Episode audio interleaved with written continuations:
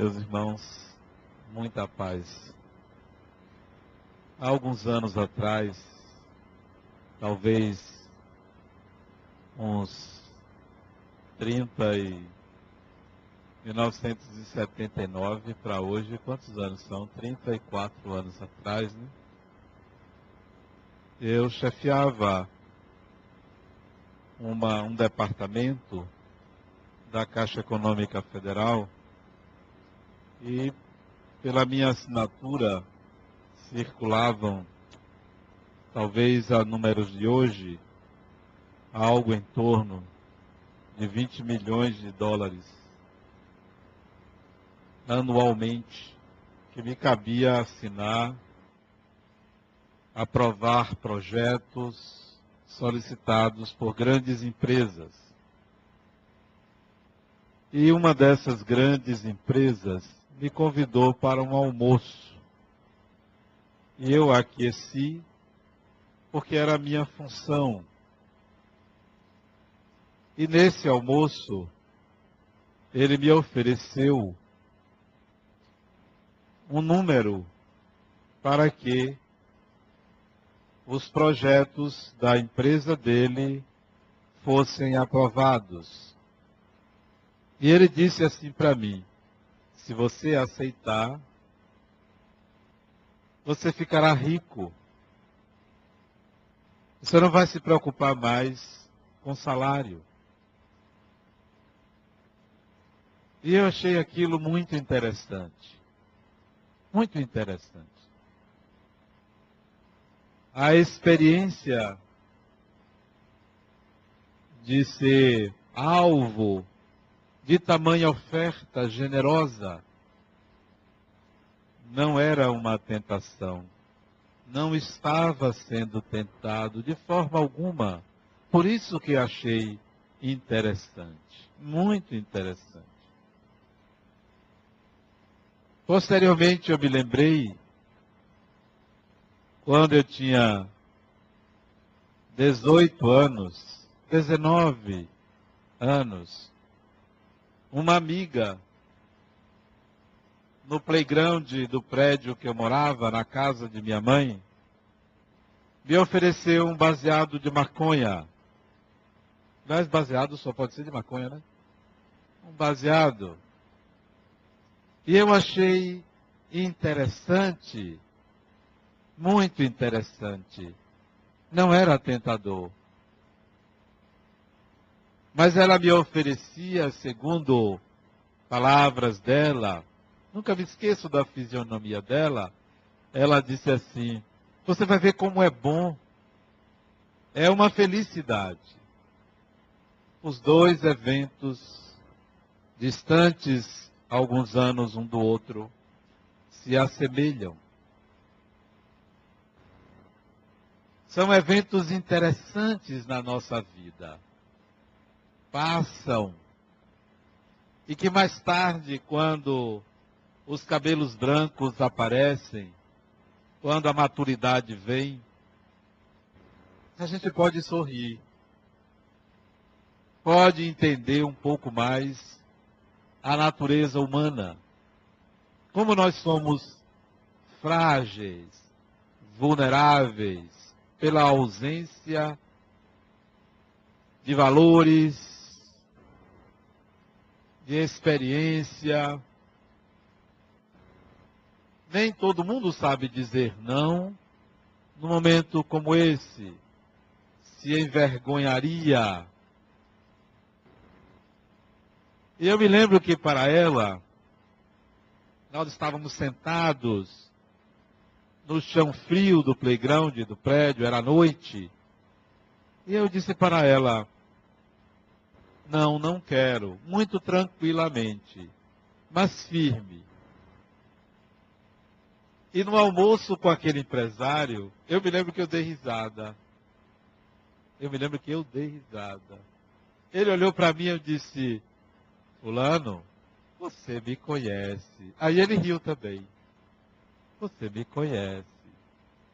Não enche meus olhos o que você está me oferecendo.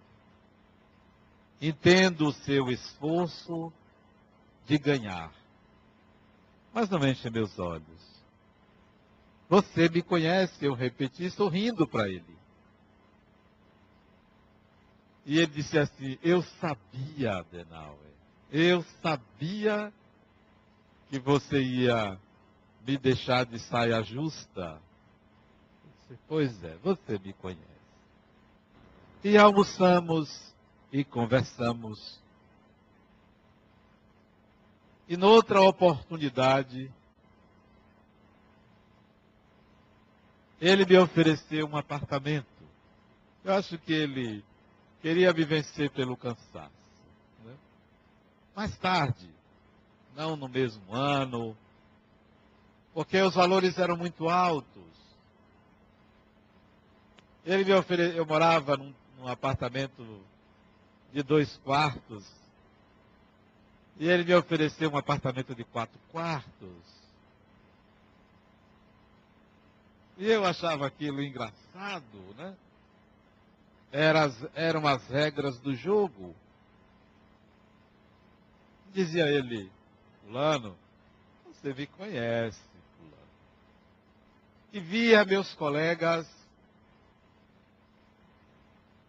aceitando. Em nome de terceiros. E quem me oferecia me dizia, mas fulano aceitou. Eu dei uma fazenda a fulano. Mas você me conhece.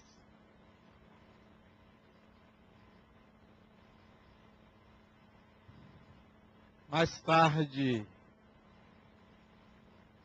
eu vetei um projeto muito caro, de um dinheiro carimbado para a cidade de Salvador, mas que significava um assalto aos cofres públicos. E a oferta veio diferente. Meu chefe me chamou e me pediu para que eu aprovasse. Disse: não posso, tecnicamente é inviável, é muito caro para a população pagar isso? Ele disse assim para mim: então, você não vai fazer parte mais do meu time. Eu vou lhe tirar da função para que não lhe aconteça, e fez assim com o dedo, algo pior. Achei interessante aqui muito interessante. E disse a ele, muito tranquilamente: a função não é minha. Pertence à empresa. Senhor pode tirar a hora que senhor quiser. E ele, naquele momento, me tirou. Estava ele e o dono da empresa, da empresa. E eu fui embora. Ali, tranquilo, Dois meses depois desse dia, a Polícia Federal o prendeu. Mas o prendeu, ele até já desencarnou. Ele teve um câncer no cérebro, mas não foi por causa disso que ele teve um câncer, não. Não foi praga minha, eu não, minhas pragas não são, não chegam até esse ponto, né? Eu às vezes peço para desencarnar alguém, mas não dessa forma, né? E eu vejo a vida passar é, tranquilamente. E aí, há alguns anos atrás, eu atendo um empresário. Daqueles que na época que eu era chefe, me ofereciam vantagens, né? Aí eu atendi. Disse, rapaz, eu vim a você. Porque você foi o único que eu não consegui dar alguma coisa. E eu estou com um problema com a minha filha de relacionamento. E você é psicólogo, naquela época você era engenheiro. E eu quero que você me ajude. Não procuraria, eu perguntei a ele, não procuraria se você tivesse recebido vantagens minhas. porque fulano, foi dando o nome de todo mundo, recebeu isso, recebeu aquilo. Até hoje eu pago a escola de fulano, da filha de fulano. Tá o tempo passa e a gente começa a olhar para trás e ver que a vida traz de volta quem nós somos. Ninguém se engane, porque o tempo é apenas um detalhe. Você é você, sempre será você, se você não mudar. Não é o tempo que vai mudar você. Você vai se deparar com você mesmo. Vai se deparar. Não tem como se esconder. Porque a vida funciona externamente como é internamente. Então você não tem para onde se esconder. Pode mudar de país, mudar de cidade, pode mudar de nome. Você não vai se esconder de você. Você não vai pagar nada que você fez no passado. Nada. Você vai viver o que você é no presente. E se você boa coisa não é, se prepare. Não é uma questão de karma, é uma questão de realidade, de presente. O tempo é o tempo presente. Esse é meu neto. Na, no século XVI, quem estava encarnado deve se lembrar. Início do século XVI, tinha um polonês ele foi para a Itália. Vocês devem se lembrar dele. Ele criou um sistema. Um sistema que revolucionou o conceito de vida, de Deus. Revolucionou tudo. Um polonês, Nicolau Copérnico. Copérnico. Intuiu, esse não é meu neto, intuiu o sistema heliocêntrico. Nicolau Copérnico. Sistema heliocêntrico. Todo mundo pensava que a Terra era o centro do universo. Copérnico disse nada disso. A Terra gira em torno do Sol. O sistema é heliocêntrico. Mudou. A cabeça, a religião, tudo. Ele foi perseguido. Ele era cônego. Perseguido Copérnico. Galileu depois provou. Mas tinha gente que não acreditava nisso.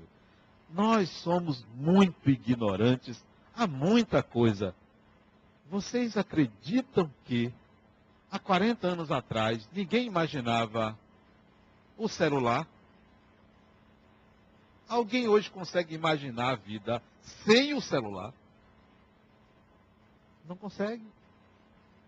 É raro você encontrar uma pessoa que não use o celular. Mas não se acreditava na possibilidade de tamanho instrumento, tamanha vantagem. Nós somos ignorantes quanto ao futuro, quanto ao que virá. E aí eu chamo a atenção à ignorância da reencarnação. A ignorância da reencarnação esses indivíduos que passaram na minha vida e me ofereceram vantagens, nada sabem da reencarnação. Porque se soubessem, pensariam duas vezes: o que é que eu estou fazendo? Quem sou eu? Por que ainda vivo esse sistema? Não, a ignorância não permite uma percepção do significado da vida. Ainda se pergunta, vocês acreditam que tem gente que ainda se pergunta, por que isto acontece comigo? Ainda a gente se pergunta isso. Não, não perguntem mais por quê, perguntem para que isso acontece comigo. Para quê? Não por quê. Por quê? Porque você é assim. Acontece com você porque você é assim. A pergunta agora é para quê? Reencarnação serve para quê? Não por quê. a maioria esmagadora das pessoas nada sabe das suas encarnações. Nada sabe. Por que não sabe? Porque não tem a habilidade para lidar com a informação. Já não lida bem com a vida presente, imagine se misturar com a vida passada. Vai ser um caos, uma confusão, um problema seríssimo. Mas, com a evolução, o espírito vai ter acesso a isso sim, com amadurecimento. Com amadurecimento. A ignorância quanto à reencarnação traz infelicidade, sofrimento, retrabalho. Não aproveita os sinais da vida. Não aproveita. Não aproveita nada, nenhum sinal.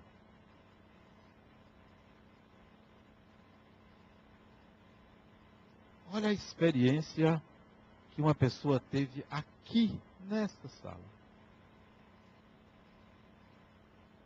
Estava cheio, tem tempo, estava cheio, não tinha lugar. Uma recepcionista localizou uma cadeira vazia. Olhou assim, viu a cadeira vazia.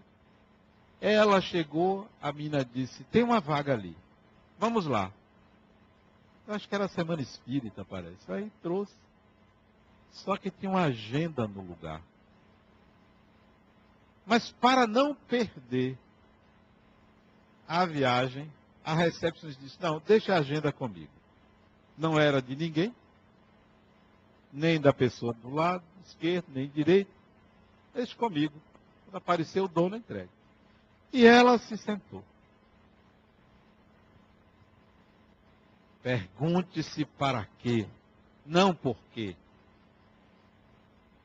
Assiste a uma palestra, não me lembro quem era o palestrante. Ela pensou numa pessoa que ela não gosta.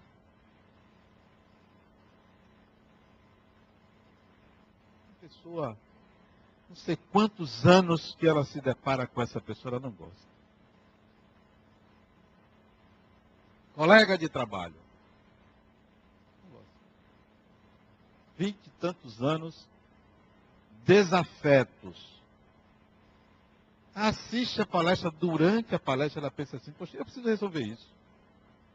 Eu vou procurar fulana e resolver isso, e reconciliar. Vai ver que sou eu que estou errada. Ok. Daqui a pouco quem bate nas costas dela que era a dona da agenda, a fulana. Que tal? Pergunte-se para quê? Não por quê, para quê? E foi uma surpresa, porque as duas não se davam. Ela não sabia que ao bater nas costas, estava batendo nas costas da sua inimiga. Quando ela se virou, ela perguntou: e minha agenda? mas ela tomou uma surpresa, porque era uma desafeta dela. Tem desafeta, desafeto tem feminino, tem, né? Desafeto, desafeto? Tem não, né? Desafeto mulher, tem, é isso? Não. Não, deixa pra lá. É, deixa pra lá.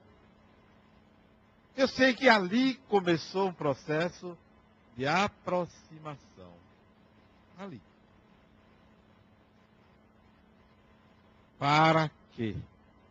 Não por quê. Para quê? O que é que a vida quer me ensinar? Ah, mas eu não me lembro do passado. E eu digo, ainda bem. Porque não tem competência, capacidade para lidar com informações, determinadas informações. Se no presente não lida bem, com certas informações que obtém de terceiros, imagine se soubesse do passado. Lida mal, agride, revida, etc, etc. Isso eu estou falando, eu sei que ninguém aqui faz isso. Isso são outras pessoas, né? que revidam, que fofocam. Isso não é com a população. Daqui são espíritos mais adiantados, né? Vocês. Não temos condições de lidar com essas informações. Ah, eu não acredito. É igual ao sistema heliocêntrico. Ninguém acreditava. É igualzinho. Ninguém acreditava que aquilo era assim. E hoje nós sabemos a importância de sair do sistema terráqueo. O sistema é solar, o sistema é celeste. Tem gente que acreditava que as estrelas estavam no céu apenas para colorir a noite ou dar brilho à noite. São verdadeiras fornalhas atômicas em torno das quais pululam orbes, como aqui é o sistema solar. Mas a gente pensa que aquilo é só para ilustrar. Não, nós somos muito pequenos, a nossa ignorância é muito grande. A reencarnação é um fato, você é um espírito reencarnado. E aí se pergunte: para que isso? O que é que eu estou fazendo aqui? Como eu sou pequeno em certas confusões que eu faço? Porque penso que a morte virá, e isso se acaba. Você não se acaba. A continuidade do eu é o fundamento da existência de Deus, é a continuidade do eu. Nós continuamos. E aí você tem que começar a se preocupar com a sua continuidade. Não é com a vida após a morte, é com o momento presente. Com o momento presente. Não se preocupe com o depois da morte, porque você vai para onde você merece. Não tem mistério. Eu, por exemplo, já sei para onde eu vou. Já sei para onde eu vou. Para onde eu mereço. Me conheço, sei minha natureza. Então, vou para algum lugar que vou encontrar semelhantes a mim. E você? Então não se preocupe não, porque você vai dar uma passadinha ali no umbral, não tenha dúvida, vai. Pelo menos um período, né? Uns 20, 30 anos, você passa ali, depois você sai. Não se preocupe não. A questão é agora. Resolva os processos. Resolva os processos. Resolva aquilo que lhe incomoda, porque você vai voltar. Limpe o prato que você comeu, porque você vai usar ele de novo. Vai usar ele de novo. Quando a gente adota uma religião, às vezes a gente pensa que é a solução, às vezes é um problema. Vivia sob é, opressões, problemas, conflitos, encontra uma religião, seja o catolicismo, seja o espiritismo, seja o candomblé, seja é, o protestantismo, que você encontra uma religião e viu ali a solução. Amar a Deus sobre todas as coisas, perdoar, fazer caridade, ter fé. Você pega aqueles princípios e adota. Diz, agora eu estou seguro ou segura. E começa a viver de acordo com aqueles princípios. A vida vai dando certo. Porque você se ajusta, a mente se equilibra, você vai bem com a sua fé, cada vez mais consolida. Sabe o que é que pode acontecer?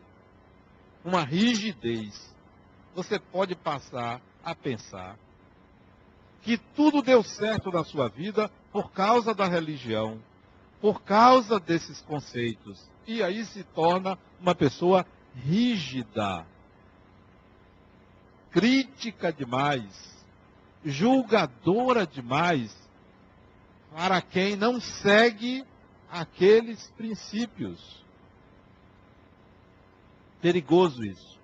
Perigoso a religião são balizas e que merece, merecem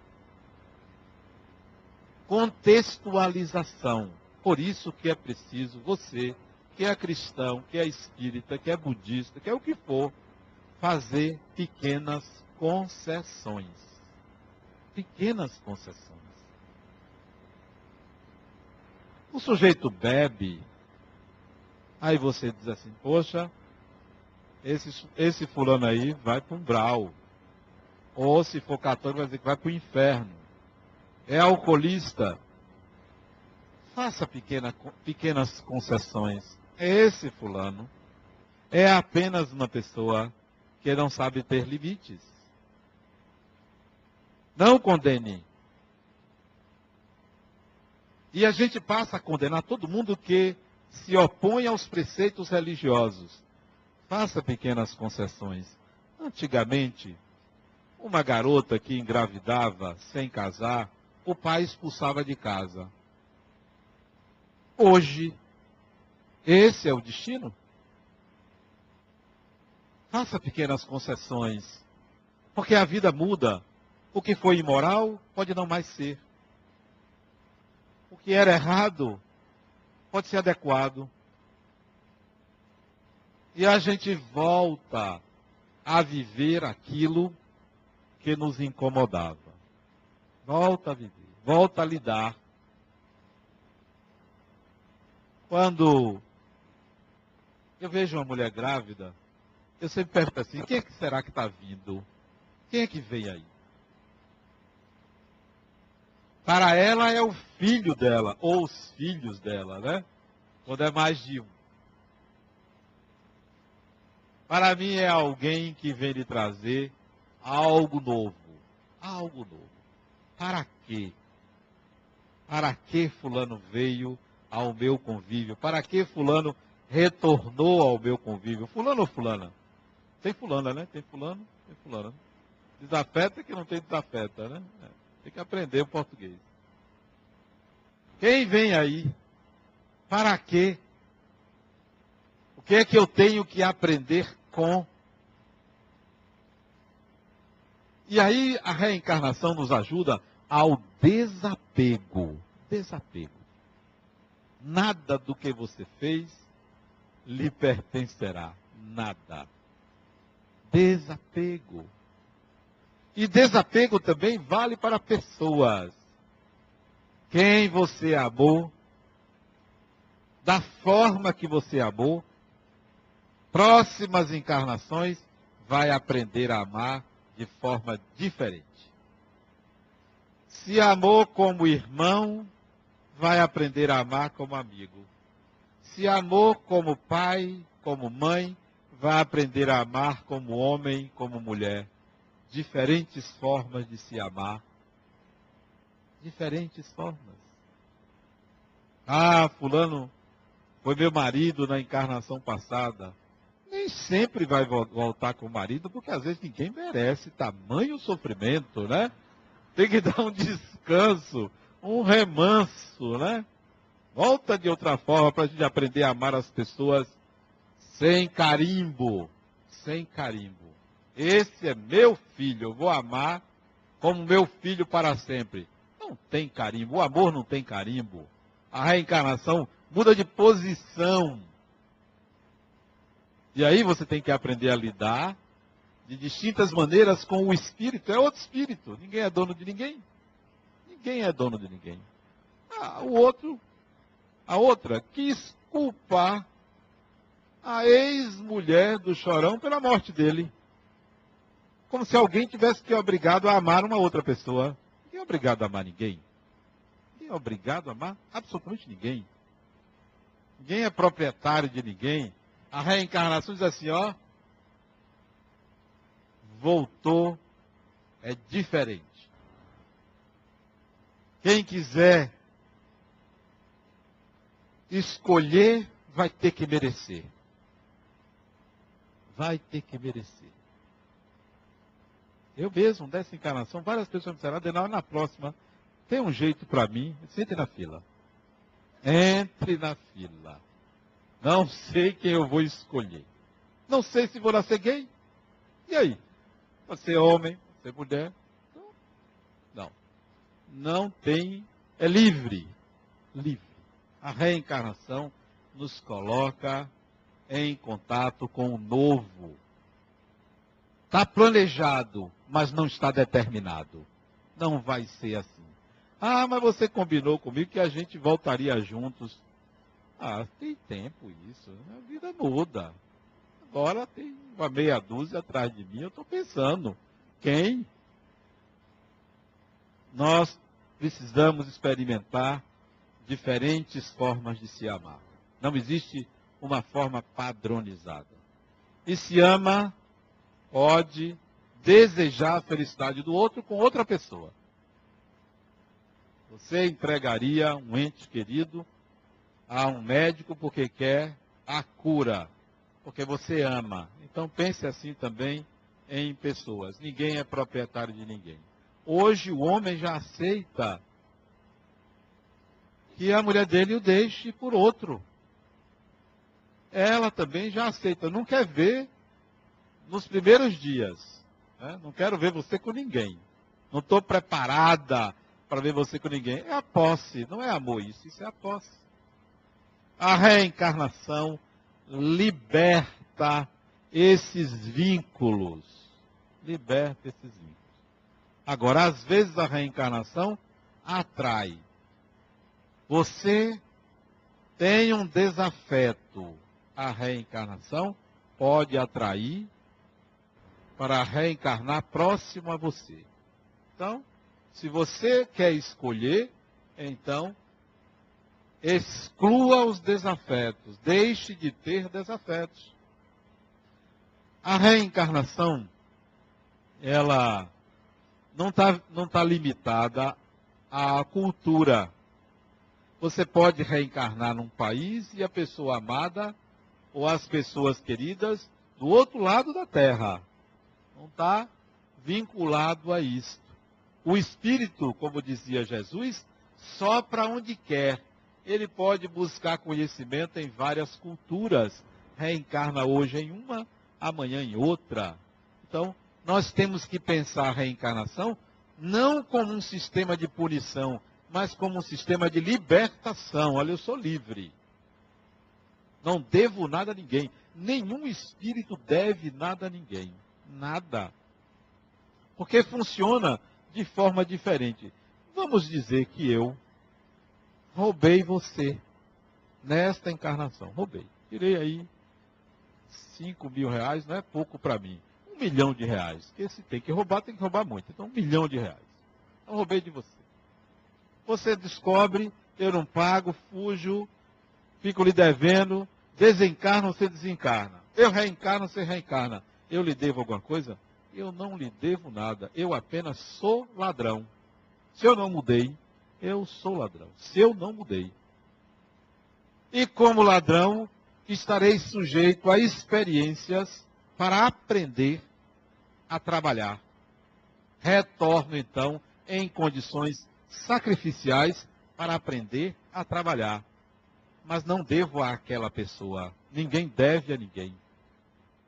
Ninguém tem que pagar nada a ninguém. Quem cobra um karma passado de alguém demonstra a sua inferioridade. Aí você pode se perguntar, mas como é que vai resolver o problema de quem foi roubado? Da pessoa que eu roubei? Se você perdeu alguma coisa porque alguém lhe roubou, para que é a pergunta? Para que? Para você aprender a valorizar o que tem, para você desapegar-se e saber que ninguém é dono de absolutamente nada na terra. Nós somos administradores. Provavelmente eu, como ladrão, lhe fiz um favor.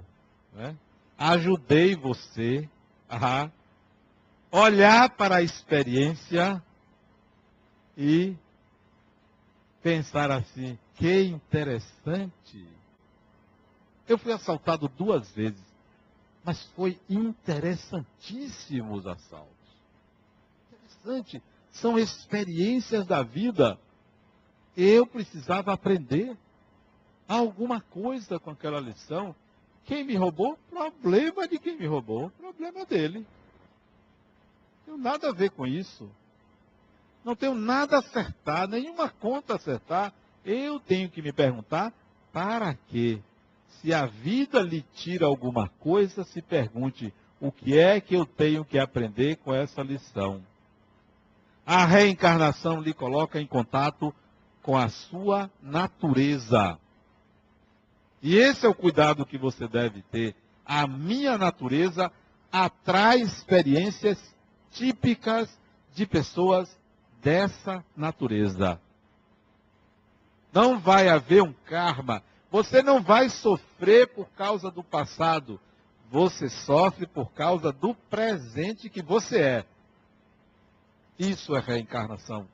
Nós precisamos resgatar a ideia, porque a reencarnação, o conceito é uma coisa, mas além do conceito temos que resgatar a ideia.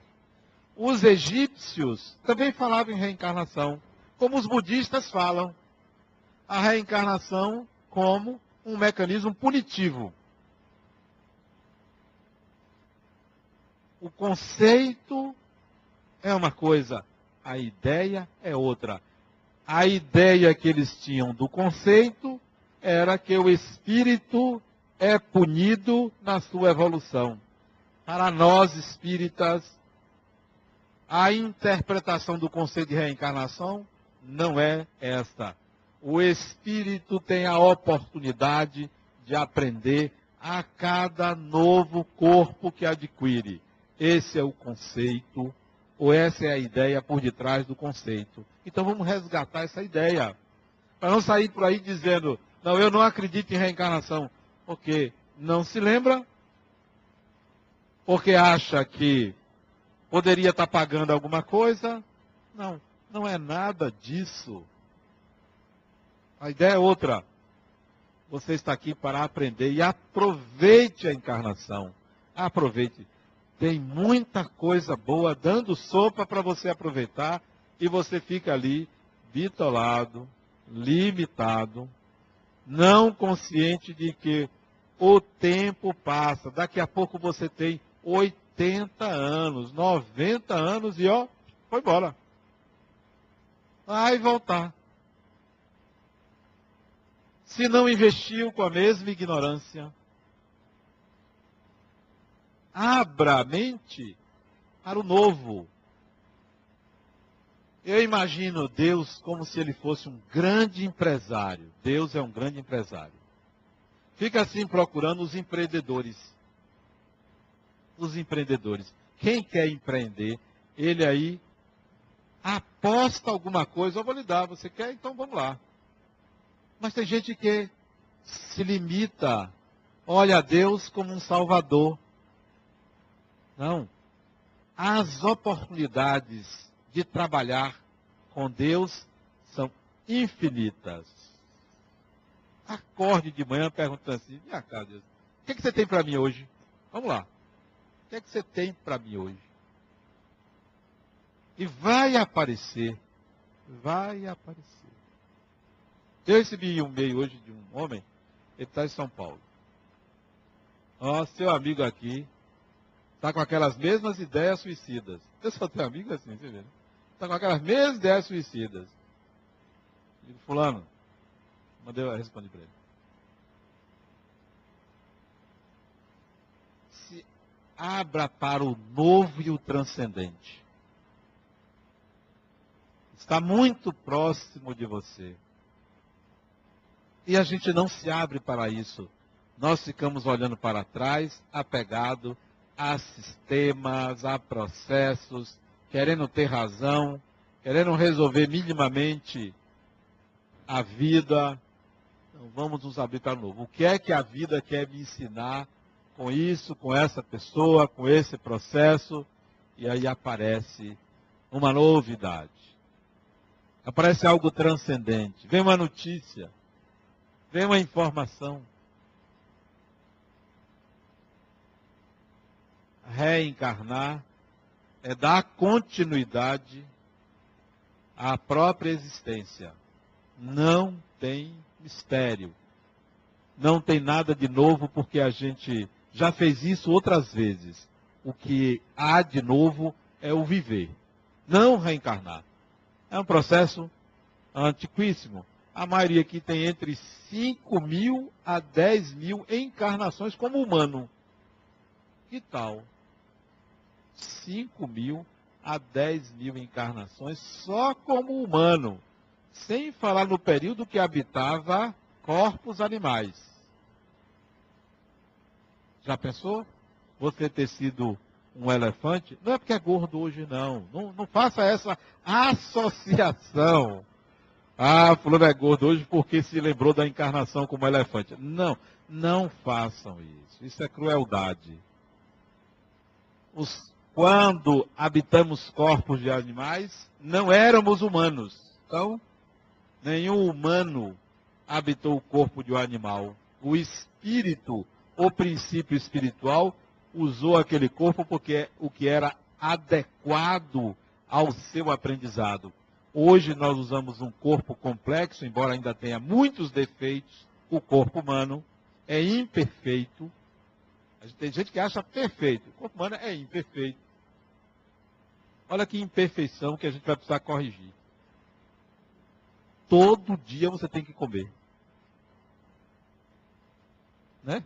É um saco todo dia. Podia ser dia sim, dia não. Podia ser assim, você comer e passar assim, tem certos animais que passam hiberna, acumula, a gente todo dia tem que comer. E tem gente que gosta, todo dia. Tem gente que abusa, todo dia tem que comer. Outra coisa que vai. Isso é por causa do corpo. O corpo exige. O corpo exige água. Todo dia você tem que beber água. Então, é um exercício muito grande para manter esse corpo esse corpo vai um dia ser aperfeiçoado pela própria evolução anímica, orgânica, para ter, dar menos trabalho. Porque dá trabalho manter o corpo. E tem gente que não consegue usar adequadamente esse corpo, e aí vem doenças, problemas, diabetes, e por aí vai, porque não sabe usar adequadamente esse corpo. Se fosse mais fácil, era melhor. Então esse corpo tem imperfeições. O espírito, tal qual você é, humano, usa esse corpo mais evoluído do que os corpos animais, mesmo ainda sendo imperfeito.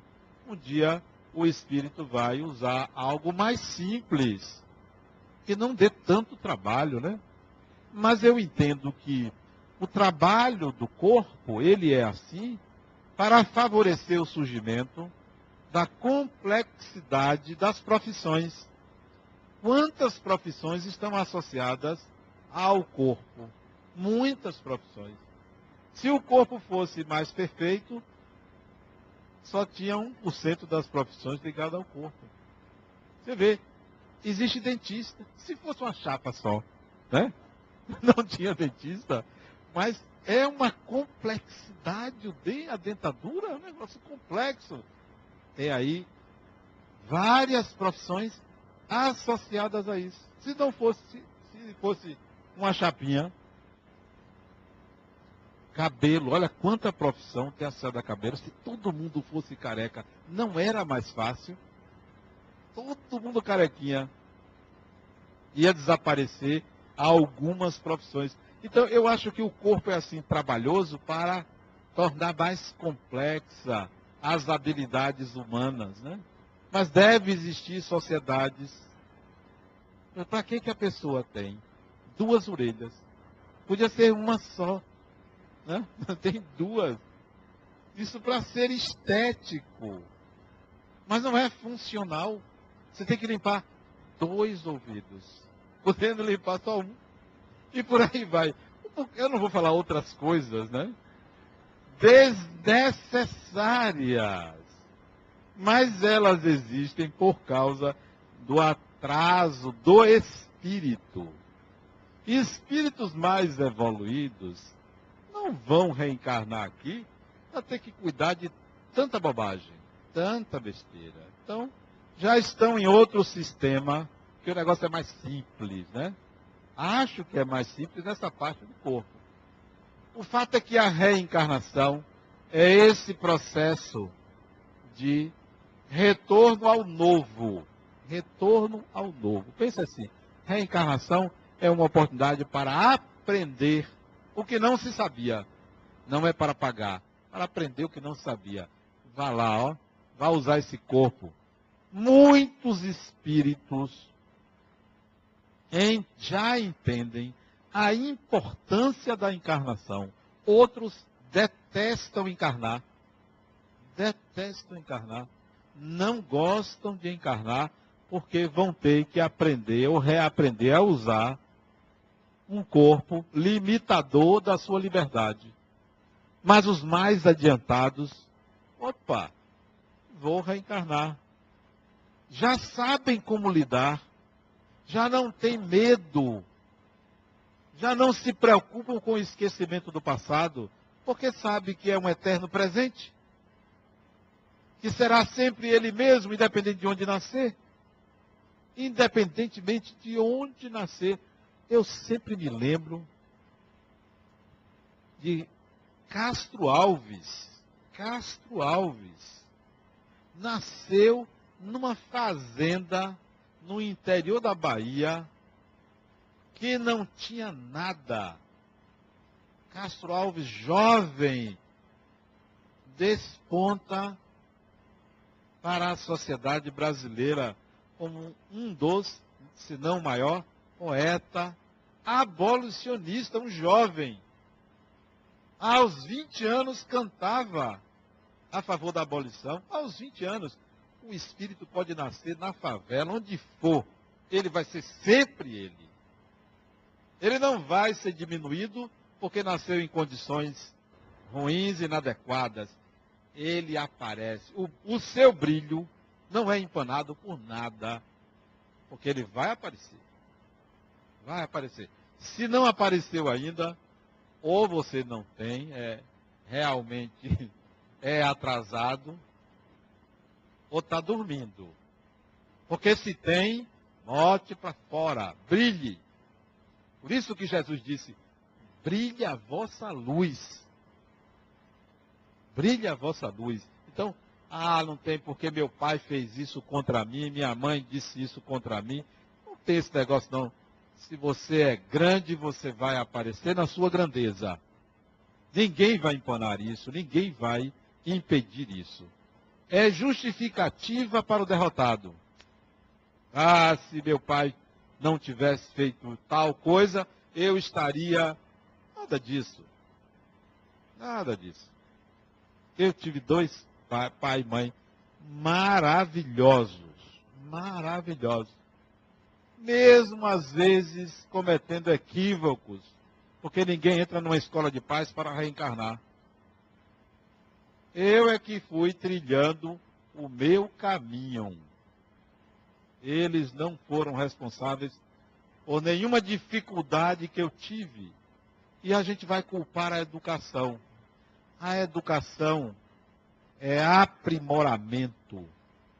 A educação não permite que o espírito retrograda ou que ele se atrase. Não. Você pode pegar uma criança e induzi-la ao mal. Mas a natureza do bem que traz superará isso. A educação deve ser pensada como algo para o aperfeiçoamento, sempre para o aperfeiçoamento, porque você volta quem você é. O meio não vai lhe prejudicar. Você volta quem você é.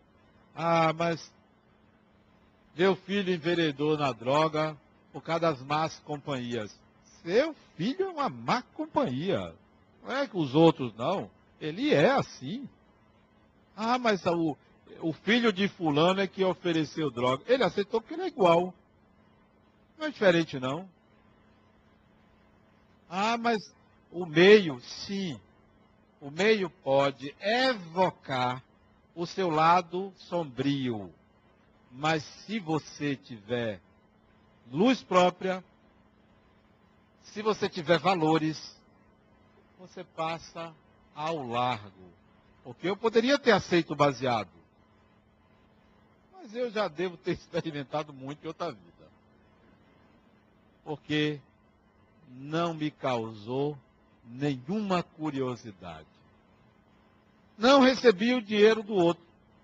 Certamente, porque já lidei com isto em outras oportunidades.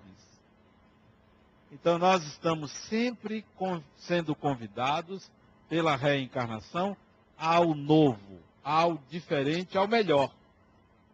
Se você permanece ainda assim, acorde, levante e diga: Eu vou evocar em mim minhas competências e habilidades já alicerçadas em várias encarnações. Não vou me limitar, não vou aceitar a noção de pecado, não vou aceitar a ideia de um Deus que vai me punir. Porque se é um Deus misericordioso, não vai punir. Vai buscar educar. Aconselho a leitura de um livro que trata bastante de reencarnação. Eu nunca esqueço da leitura desse livro, chama Guerrilheiros da Intolerância. Eu já citei esse livro aqui, eu não canso de citar. Guerrilheiros da Intolerância, de Hermínio Miranda. Não sei se tem aí. Se não tiver, peçam que Carlos vai, manda trazer o livro. Guerrilheiros da Intolerância, de Hermínio Miranda. Muita paz.